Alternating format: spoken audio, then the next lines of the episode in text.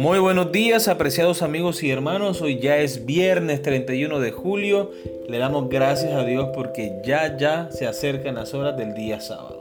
Qué bueno que hoy podemos decir que durante todo el mes y en lo que va del año, el Señor ha estado con nosotros, nos ha acompañado, nos ha cuidado y nos ha guiado en el estudio cada mañana que nos acercamos a Él. Qué bueno mirar hacia atrás y saber que el Señor siempre ha estado allí. Amén. Así que bueno, vamos a empezar ahora con nuestro estudio del día de hoy. Con ustedes, Stephanie Franco y Eric Colón. Bienvenidos.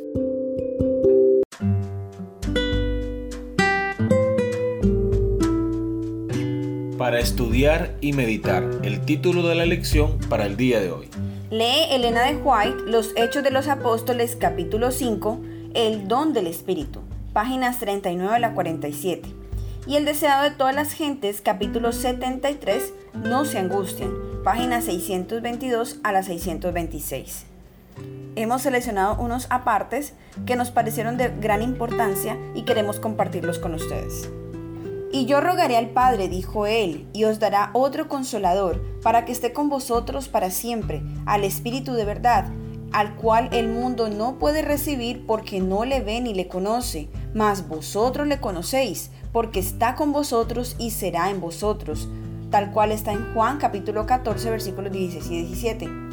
El Salvador estaba señalando adelante al tiempo, cuando el Espíritu Santo vendría para realizar una obra poderosa como su representante. El mal que se había estado acumulando durante siglos habría de ser resistido por el divino poder del Espíritu Santo. ¿Cuál fue el resultado del derramamiento del Espíritu en el día de Pentecostés? Las alegres nuevas de un Salvador resucitado fueron llevadas a las más alejadas partes del mundo habitado. Mientras los discípulos proclamaban el mensaje de la gracia redentora, los corazones se entregaban al poder de su mensaje. La iglesia veía afluir a ella conversos de todas las direcciones. Los apóstatas se reconvertían. Los pecadores se unían con los creyentes en busca de la perla de gran precio. Algunos de los que habían sido los más enconados oponentes del Evangelio llegaron a ser sus campeones. Se cumplió la profecía, el que entre ellos fuere flaco será como David, y la casa de David como el ángel de Jehová. Zacarías 12:8. Cada cristiano veía en su hermano una revelación del amor y la benevolencia divinos. Un solo interés prevalecía, un solo objeto de emulación hacía olvidar todos los demás. La ambición de los creyentes era revelar la semejanza del carácter de Cristo y trabajar para el engrandecimiento de su reino. La promesa del Espíritu Santo no se limita a ninguna edad ni raza.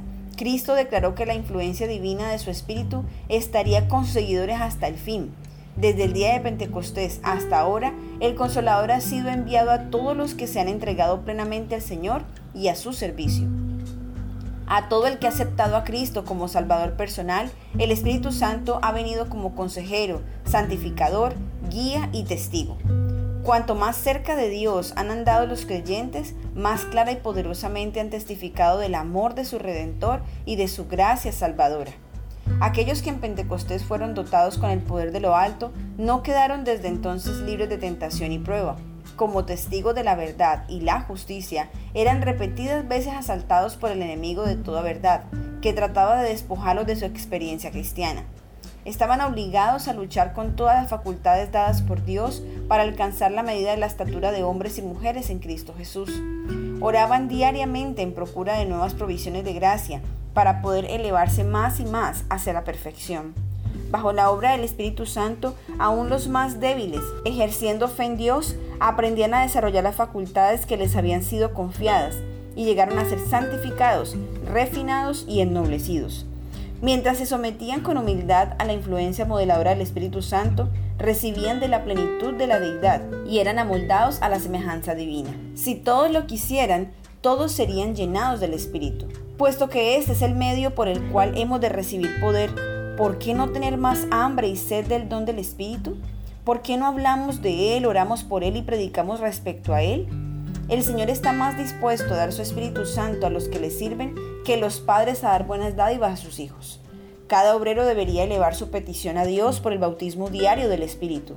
Deberían reunirse grupos de obreros cristianos para solicitar ayuda especial y sabiduría celestial para hacer planes y ejecutarlos sabiamente. Debieran orar especialmente porque Dios bautice a sus embajadores escogidos en los campos misioneros con una rica medida de su espíritu. La presencia del Espíritu en los obreros de Dios dará a la proclamación de la verdad un poder que todo el honor y la gloria del mundo no podrían conferirle.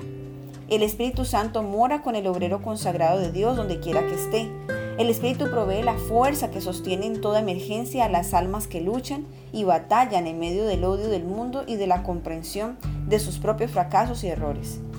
No es una evidencia concluyente de que un hombre sea cristiano el que manifieste éxtasis espiritual en circunstancias extraordinarias. La santidad no es arrobamiento, es una entrega completa a la voluntad de Dios, es vivir de toda palabra que sale de la boca de Dios, es hacer la voluntad de nuestro Padre Celestial, es confiar en Dios en las pruebas y en la oscuridad, tanto como en la luz. Es caminar por fe y no por vista, confiar en Dios sin vacilación y descansar en su amor. El oficio del Espíritu Santo se especifica claramente en las palabras de Cristo. Cuando Él viniere, redarguirá al mundo de pecado y de justicia y de juicio. Juan 16.8. Es el Espíritu Santo el que convence de pecado si el pecador responde a la influencia vivificadora del Espíritu, será inducido a arrepentirse y a comprender la importancia de obedecer los requerimientos divinos. Después de convencer de pecado y de presentar ante la mente la norma de justicia, el Espíritu Santo quita los afectos de las cosas de esta tierra y llena el alma con un deseo de santidad. Él los guiará a toda verdad. Juan 16:13. Hoy los heraldos de la cruz van de ciudad en ciudad y de país en país para preparar el camino para la segunda venida de Cristo. Se exalta la norma de la ley de Dios. El Espíritu de Todopoderoso conmueve el corazón de los hombres y los que responden a su influencia llegan a ser testigos de Dios y de su verdad. Pueden verse en muchos lugares hombres y mujeres consagrados, comunicando a otros la luz que les declaró el camino de la salvación por Cristo y mientras continúan haciendo brillar su luz como aquellos que fueron bautizados con el Espíritu en el día de Pentecostés, reciben más y aún más del poder del Espíritu. Hay algunos que en lugar de aprovechar sabiamente las oportunidades presentes, están esperando ociosamente que alguna ocasión especial de refrigerio espiritual aumente grandemente su capacidad de iluminar a otros, descuidan sus deberes y privilegios actuales y permiten que su luz se empañe a la espera de un tiempo futuro en el cual sin ningún esfuerzo de su parte sean hechos los recipientes de bendiciones especiales que los transformen y capaciten para servir. Acerca del fin de la siega de la tierra, se promete una concesión especial de gracia espiritual para preparar a la iglesia para la venida del Hijo del Hombre pero a menos que los miembros de la Iglesia de Dios hoy tengan una relación viva con la fuente de todo crecimiento espiritual, no estarán listos para el tiempo de la ciega. A menos que mantengan sus lámparas aparejadas y ardiendo, no recibirán la gracia adicional en tiempo de necesidad especial. Únicamente los que estén haciendo constantemente nueva provisión de gracia tendrán una fuerza proporcional a su necesidad diaria y a su capacidad de emplearla.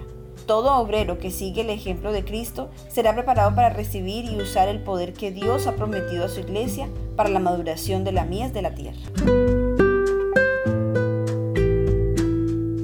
El Espíritu Santo coopera con el Padre y el Hijo en el proceso redentor.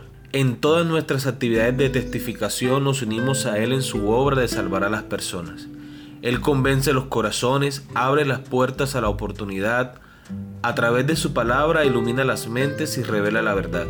Rompe los lazos de prejuicio que nos esclavizan, triunfa sobre los prejuicios culturales que oscurecen nuestra visión de la verdad y nos libera de las cadenas de los malos hábitos que nos esclavizan. Cuando damos testimonio de Jesús, es crucial recordar que estamos cooperando con el Espíritu Santo. Él está allí antes que nosotros, preparando los corazones para recibir el mensaje del Evangelio. Él está allí con nosotros, moviéndose sobre las mentes mientras realizamos un acto de bondad, compartimos nuestro testimonio, damos un estudio bíblico, regalamos una publicación llena de verdad o participamos en una campaña de evangelismo. Él continuará trabajando en el corazón del individuo mucho después de que nos vayamos, haciendo lo que sea necesario para llevar a esa persona al conocimiento de la salvación.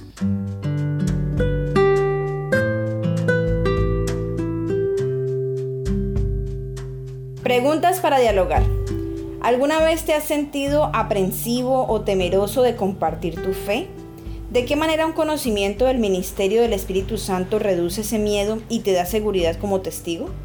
Yo creo que en algún momento todos nos hemos sentido cohibidos de compartir de pronto la palabra de Dios o nuestro testimonio. Sin embargo, solo con un momento de comunión con Dios, encomendarnos a Él a través de la oración, adquirimos la fuerza y la seguridad que viene a través del Espíritu Santo para nosotros poder compartir la palabra de Dios con las demás personas. O sea, hace falta comunión con Dios para nosotros tener el valor, el deseo de compartir a otros la palabra de Dios. No importa el temor que podamos sentir, el miedo, la pena tal vez, pero cuando nos ponemos en contacto con Dios justo en ese momento para pedir su ayuda, su dirección, el Señor nos la da. Amén. Muy bien. En la lección de esta semana hablamos sobre la actividad del Espíritu Santo en nuestro testimonio. Comenta algunas de las diferentes formas en que el Espíritu Santo trabaja con nosotros en nuestros esfuerzos de testimonio.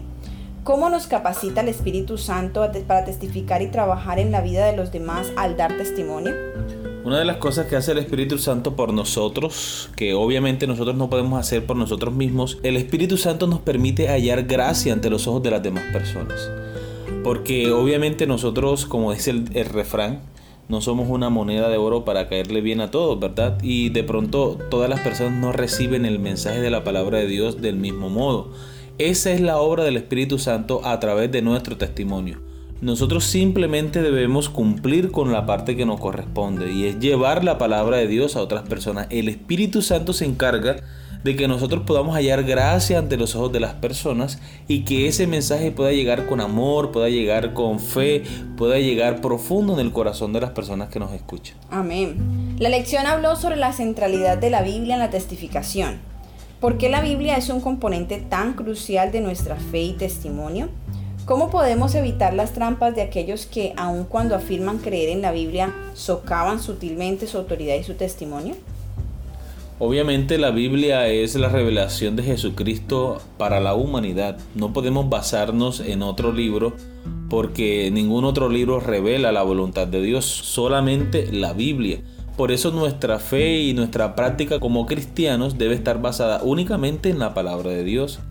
Ahora bien, hay muchas personas que utilizan la Biblia incluso para enseñar cosas que la Biblia no enseña debemos ser muy cuidadosos con eso porque generalmente cada texto que se utiliza en la Biblia, el contexto le da su significado y correcta interpretación.